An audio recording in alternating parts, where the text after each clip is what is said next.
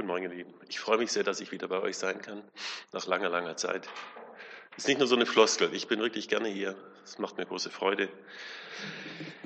Genau. Und ich weiß, dass Gott hier mitten unter uns ist durch seinen Geist und dass er zu uns sprechen will und dass wir uns einfach ihm jetzt so hingeben dürfen und ihm öffnen.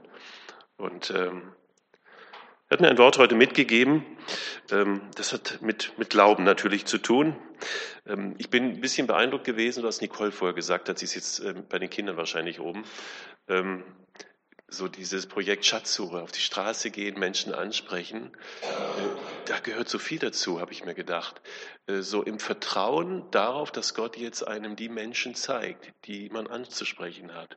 Und auch darauf zu vertrauen, dass Gott mir jetzt die Worte gibt, um diesen Menschen zu erreichen und anzusprechen. Das ist schon ein Springen im Glauben.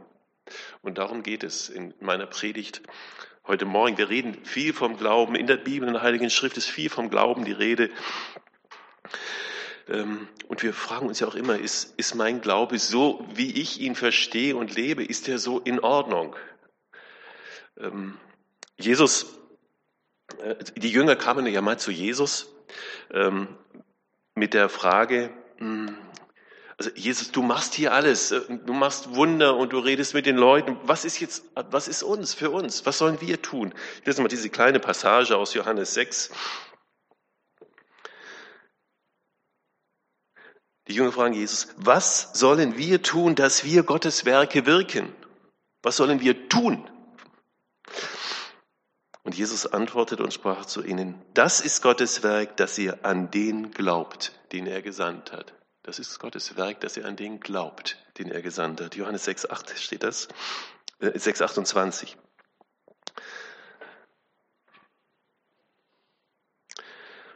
Also die Frage jetzt, was, was ist der Glaube, der ähm, vor Gott in Ordnung ist? Und ich habe euch heute einen Text mitgebracht, so eine Geschichte aus, der, aus dem Matthäusevangelium, der auch in anderen Parallelstellen in den Evangelien vorkommt.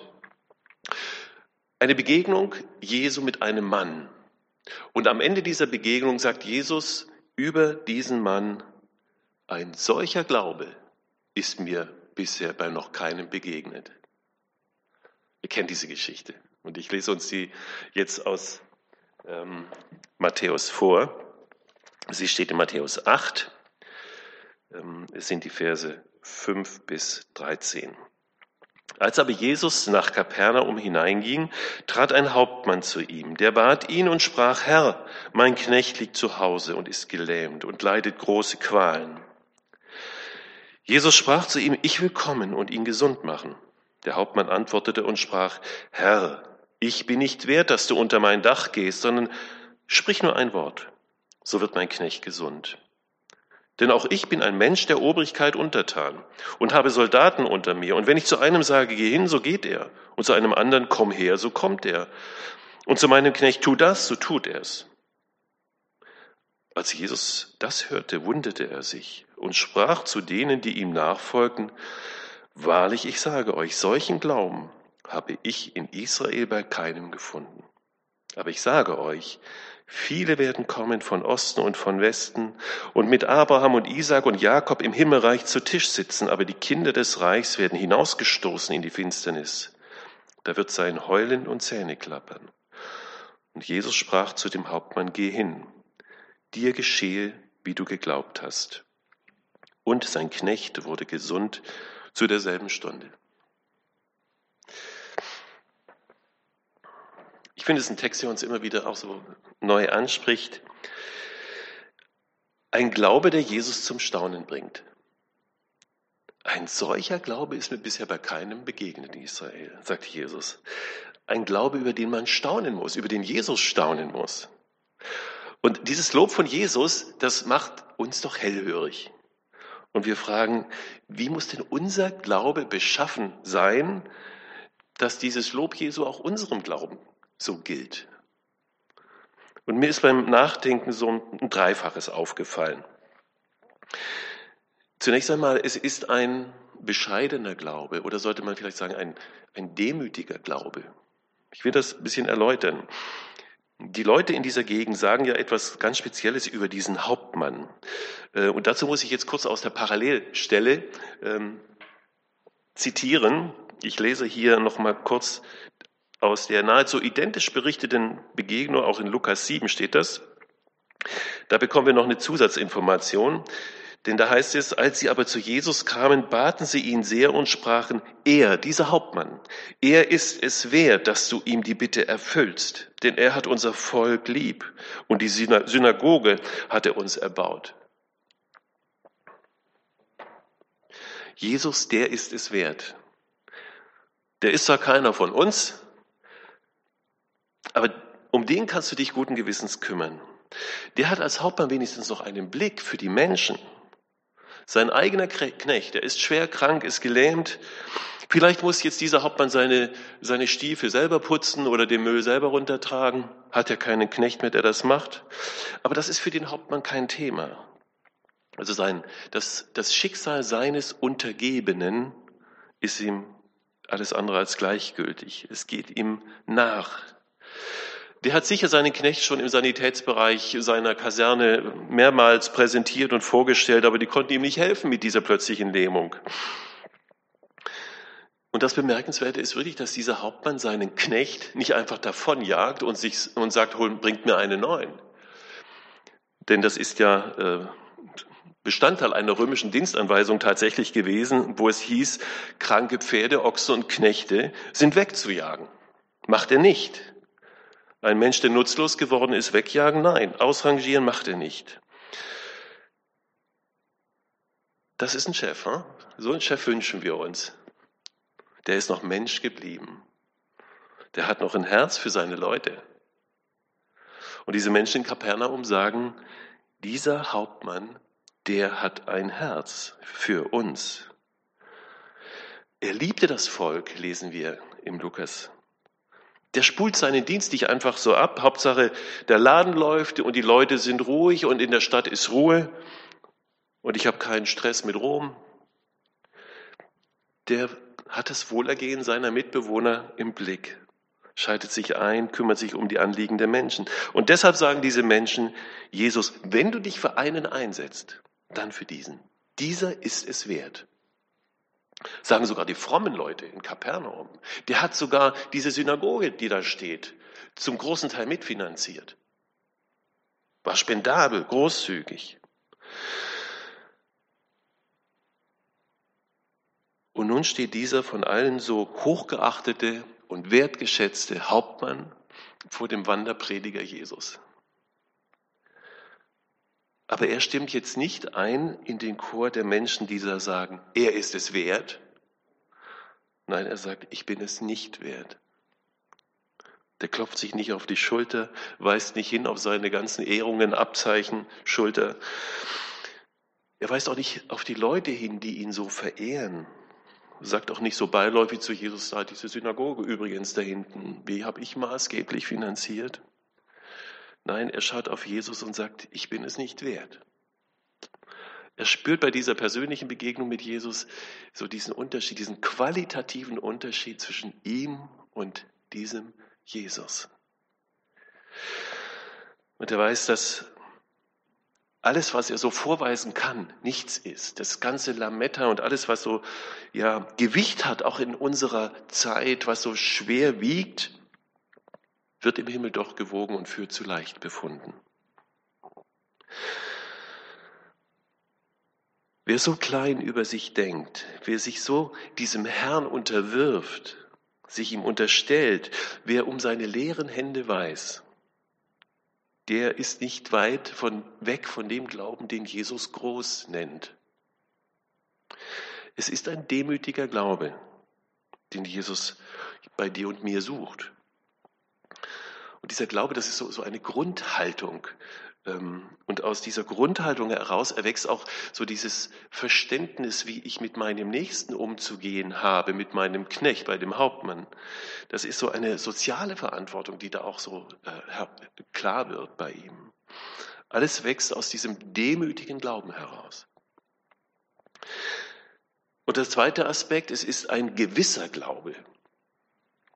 Jesus ist erstaunt über diesen Hauptmann, weil er sagt, Jesus, nur ein Wort von dir genügt. Sprich nur ein Wort und die Sache ist gelöst, die Sache ist dann geritzt. Hatte sicher Jesus sehr ausführlich auch geschildert, wie es seinem Knecht geht, wie schlimm es ihn erwischt hat, dass er gelähmt ist, dass er Schmerzen hat. Ich bin sicher, Jesus sieht diesen Knecht vor seinem inneren Auge, auch wenn er jetzt persönlich nicht bei ihm sein kann. So wie Jesus alle hoffnungsvollen, hoffnungslosen Fälle auch bei uns sieht. Jesus sieht, wie, wenn ich gebeutelt bin, wie es dir geht in deinem Leben, wenn Krankheit da sind oder wenn Schmerzen da sind. Jesus tut das weh. Er leidet mit den Leidenden und er, er trauert auch mit den Trauernden mit. Jesus hat ein offenes Ohr, ein mitfühlendes Herz. Wie oft heißt es, ja, und es jammerte ihn und er, das ist ja ein Stich ins Herz, dieses Leiden der Menschen. Das macht unseren Gott, auch an den wir glauben, so einzigartig. Und dieser Herr verspricht, ich komme und werde mich jetzt engagieren. Und nun kommt die Überraschung, anstatt darauf zu warten, dass Jesus sich jetzt umdreht und mit dem Hauptmann zu dem Knecht nach Hause marschiert, sagt dieser Hauptmann, Jesus, das ist doch gar nicht nötig. Mach doch nicht so viel Aufhebens. Warum noch viele Kilometer laufen? Und außerdem weiß ich, dass ein Jude das Haus eines Heiden nicht betreten darf. Nein, ein vollmächtiges Wort von dir und das Problem ist gelöst. Und er schiebt dann eine erstaunliche Begründung hinterher. Also Jesus, was Macht angeht, da kenne ich mich aus. Jeder von meinen Soldaten hört auf mein Wort. Wenn ich sage stillgestanden, dann rührt sich wirklich keiner mehr. Und wenn ich sage rechts um, dann geht keiner links oder geradeaus. Dann geht alles rechts um. Und das Bemerkenswerte ist in dieser Situation, dass der Hauptmann dieses ihm bekannte Prinzip von Befehl und Gehorsam, so dieses aus dem Alltag ihm so bekannte Prinzip, überträgt jetzt auf diese Situation, auf Jesus. Und Jesus lässt das zu. Jesus sagt, so wie du deine Alltagswelt jetzt in diesem Moment ganz konkret auf Gott beziehst, so ist es auch. Da ist so dieses, dieses Durchscheinen des Göttlichen aus dem Alltag heraus. Wie oft können wir das auch von uns hier so sagen, wo da etwas durchscheint vom Göttlichen in unserem grauen, manchmal grauen Alltag. Also nochmal, er sagt, Jesus, wenn es um Macht und Befehle geht, da bin ich wirklich Spezialist. Denn hinter mir steht die Macht und die Autorität des Kaisers von Rom. Und das weiß jeder und deshalb folgen Sie mir. Ein Wort genügt. Du aber bist Jesus, der Sohn Gottes. Und hinter dir steht die höchste Autorität. Hinter dir steht die Vollmacht des Allerhöchsten. Mehr geht nicht. Und deshalb hast du die Vollmacht, in einem ganz anderen Maß Kranke zu heilen. Und wenn du den bösen Geistern befiehlst, dann müssen sie weichen. Und Menschen kommen aus Bindungen heraus. Ein Wort genügt. Jesus spricht nur dieses eine Wort hinein. Das ist so diese bestimmte Haltung, die diesen Glauben irgendwie vorbildlich macht. Ist ein Glaube, den Jesus so von uns auch erwartet. Grenzenloses Vertrauen. Nicht in meinen großen Glauben, sondern in die Vollmacht, in die grenzenlose Vollmacht Gottes. Mit unerschütterlicher Gewissheit rechnet dieser Hauptmann mit der Macht Jesu über die Krankheit seines Knechtes. Jesu Macht ist unbegrenzt. Über ihm steht keiner mehr. Und deshalb Jesus spricht nur dieses eine Wort. Und dann, Jesus stellt ja in so einer Situation manchmal ein bisschen komische Fragen und er richtet sich jetzt noch mal, wendet sich jetzt nochmal an den Hauptmann und sagt zu dem Hauptmann, er fordert ihn ja förmlich heraus und das kriegen ja die Zuschauer, die da das alles mithören, auch mit. Er sagt, soll ich etwa kommen und ihn gesund machen? Was doch eigentlich klar ist in dieser Situation. Bei Lukas heißt es, ich will kommen und ihn gesund machen. Die anderen Übersetzungen, die ich noch angeschaut habe, weisen darauf hin, eigentlich ist es eine Fragestellung. Soll ich etwa kommen und ihn gesund machen? Und dieser Satz ist im Grunde eine Einladung. Eine Einladung auch an uns. Eine Einladung, diesen Jesus so in meine Situation, auch so in unsere Not hineinzuziehen, so wie das der Hauptmann tut. Vielleicht so, dass ich sage, Jesus, du, du kennst im Moment meine Situation zu Hause, in der Familie. Vielleicht sind da gerade so große Gräben und alles driftet auseinander und Jesus, jetzt sprich du da ein Wort hinein.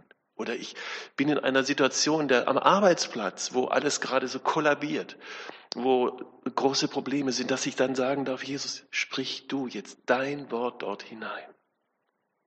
Dieses heilende Wort, dieses lösende Wort. Und wenn Glaube auf diese Weise so ganz konkret wird, wo ich Jesus so ganz und gar ins Vertrauen nehme und hineinziehe in mein Leben, in meine gerade vielleicht ganz schwierige Lebenssituation, und ich ihm jetzt ganz schlicht zutraue, dass er mir jetzt helfen kann, der ist ganz nah an diesem Glauben, den Jesus erwartet. Ein gewisser Glaube.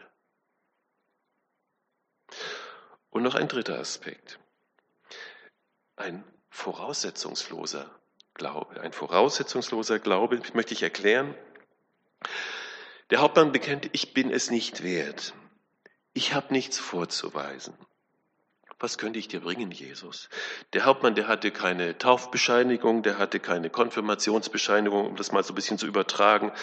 Der hatte keine, keine Gemeinde, keine Mitgliedsbescheinigung. Er war im Grunde ein religiös Uninformierter. Im römischen Kaiserkult groß geworden. Macht ist alles, was man sich erarbeitet hat. Hast du was, dann bist du was war kein Mitglied der jüdischen Synagogengemeinde, hatte keinen Zutritt zum Tempel, höchstens im Vorhof des Tempels. Aus Sicht der frommen Juden zählte er zu den Atheisten, Heiden, ja. Und trotzdem sieht Jesus diesen Hauptmann auf einmal im Himmelreich. Schaut her, sagt Jesus, dieser Mann, den ich hier vor mir habe, der mich hier so zum Staunen bringt mit seinem Glauben, der wird zusammen mit Abraham, Isaak und Jakob im Himmelreich sein. Ja, er hat Zutrittsrecht zu denen, auf die ihr euch alle beruft. Und das, das muss die Menschen geschockt haben in dieser Situation. Sie waren doch von sich überzeugt, dass sie als Gottes auserwähltes Volk mit ihrer ganzen frommen Ahnengalerie einen Platz bei ihren Ahnen im Himmelreich ganz sicher hätten. Und Jesus sagt, nein, das genügt nicht.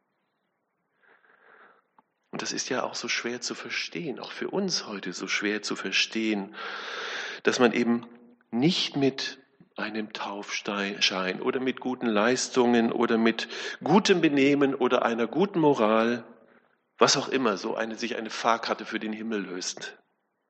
Das ist schwer zu verstehen für Menschen, die so geprägt sind von einer Leistungsgesellschaft, von einem immer etwas vorweisen müssen.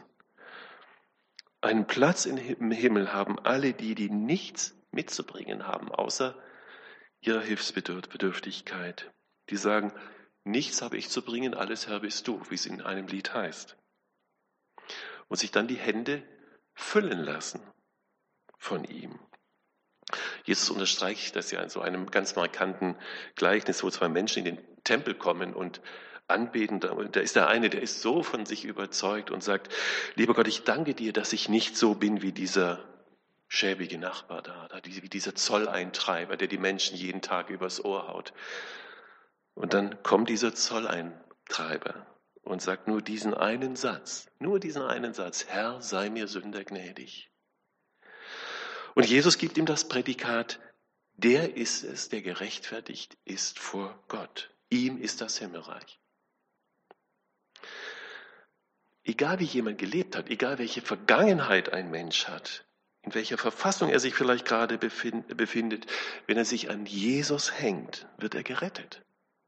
Wenn er sich von Jesus vergeben lässt, dann wird er ein Kind Gottes und ist im Himmel herzlich willkommen. Der Hauptmann sagt, ich bin es nicht wert, sprich nur ein Wort. Und dann kommt dieser befreiende Satz, und sein Knecht wurde gesund in derselben Stunde. Jetzt müsste ich Amen sagen, eigentlich. Ihr Lieben, ich kann doch nicht Amen sagen. Weil man muss doch etwas ergänzen, denke ich, damit man aus dieser Geschichte nicht falsch hört.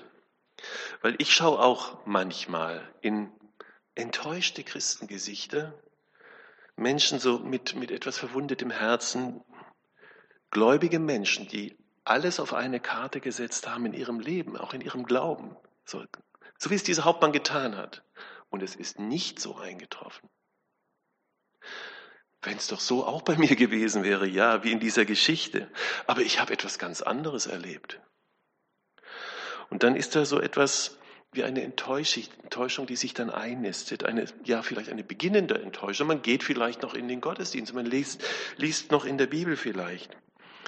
Aber da ist etwas, da hat etwas angefangen im Herzen sich so einzunisten. So eine beginnende Enttäuschung, die weiter wuchert. Und deshalb müssen wir an dieser Stelle auch sagen, nein, es geht nicht immer so aus wie in dieser Geschichte. So irgendwie gut, irgendwie erfolgreich.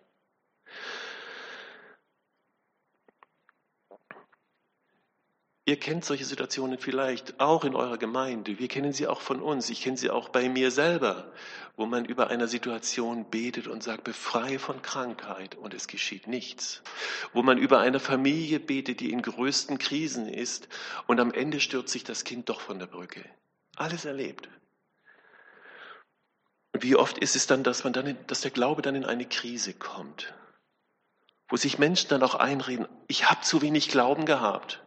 Ach, hätte ich doch nur genau, genug Glauben gehabt, dann wäre ich nicht deprimiert, dann wäre ich nicht krank, dann hätte ich keine Geldsorgen, wäre froh und glücklich. Es gibt eine Theologie, die so etwas verkündet und sagt.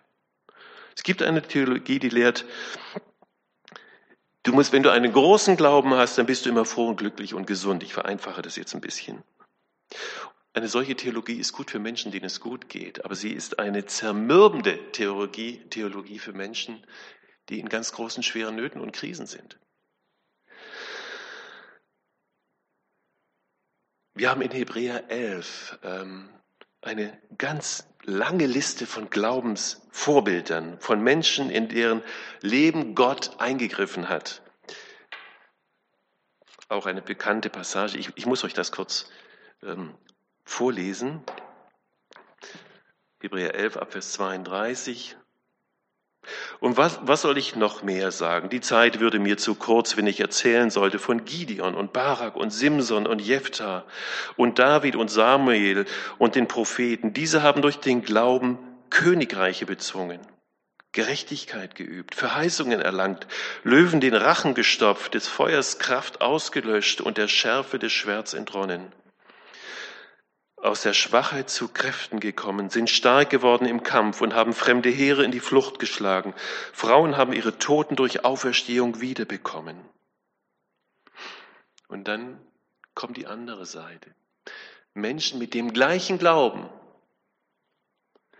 haben die Freilassung nicht angenommen, haben Spott und Geißelung erlitten, dazu Fesseln und Gefängnis. Sie sind gesteinigt, zersägt, durch Schwert getötet worden. Sie sind umhergezogen in Schafpelzen und Ziegenfällen.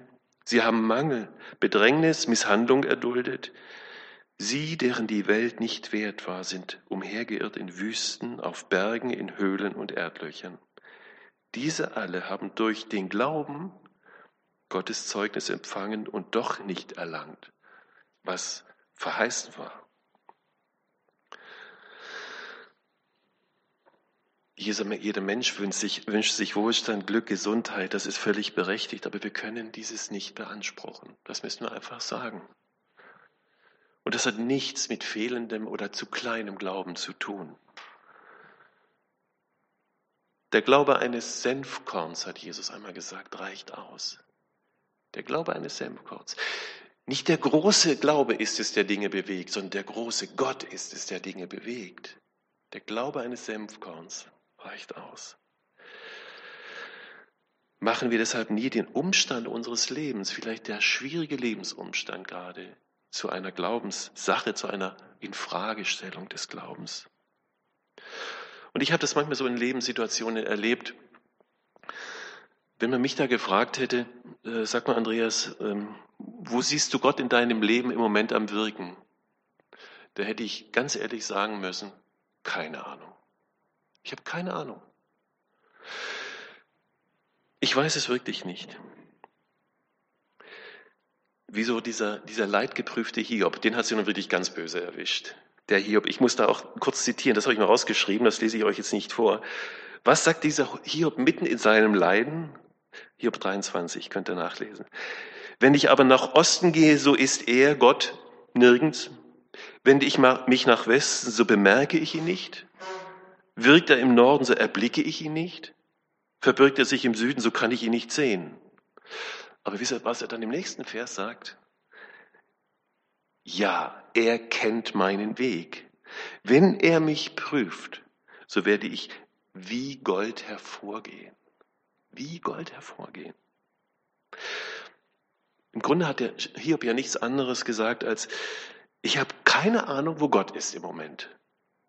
Ich verstehe den Umstand, in dem ich gerade bin, überhaupt nicht. Aber eins weiß ich, Gott ist da. Gott kennt mich, Gott weiß es. Er kennt meinen Weg. Und wenn er mich prüft, gehe ich hervor wie reines Gold. Das ist Glaube. Nicht immer einfach, aber das ist Glaube. Glaube an einen großen, allmächtigen Gott, der dich liebt, der dich in allen Umständen deines Lebens begleitet, der es immer gut mit dir meint. Wir haben noch nicht diesen endgültigen Frieden. Wir sind in dieser Zwischenzeit, wie es in einem Lied heißt. Diesen Frieden, der höher ist als alle Vernunft. Das ist wichtig aufzunehmen, damit man einfach nicht enttäuscht ist und enttäuscht wird. Aber Christus steht zu seiner Zusage. Und ich möchte euch das heute so zurufen. Ich habe in meiner Bibel so ein Lesezeichen. Und das habe ich ähm, heute früh erst nochmal vom Text her gelesen. Und dieses Wort möchte ich heute jedem Einzelnen so mitgeben. Fürchte dich nicht, ich habe dich erlöst. Ich habe dich bei deinem Namen gerufen, du bist mein. Das verspricht Gott. Wo du auch hingehst, ich bin bei dir. Was auch geschieht, ich lass dich nicht allein. Mit diesem Versprechen dürfen wir in die Woche gehen. Amen. Lasst uns kurz still werden, ich möchte mit uns beten. Himmlischer Vater, ich danke dir für dein gutes Wort. Ich danke dir für das Geheimnis des Glaubens. Ich danke dir, dass wir uns so völlig, so ganz und gar auf dich einlassen dürfen, weil wir wissen, dass du hältst, was du versprichst. Wir wissen, dass du der Einzige bist, der uns füllen kann, füllen kann mit deinem guten Geist, dass du es bist, der uns befähigt, ein Leben zu leben, das auf dieser Hoffnung gegründet ist. Im Glauben und Vertrauen an einen großen, lebendigen, allmächtigen, allgegenwärtigen Gott. Ich danke dir, Herr, dass wir deine Kinder sein dürfen und mit dieser Gewissheit leben können. Amen.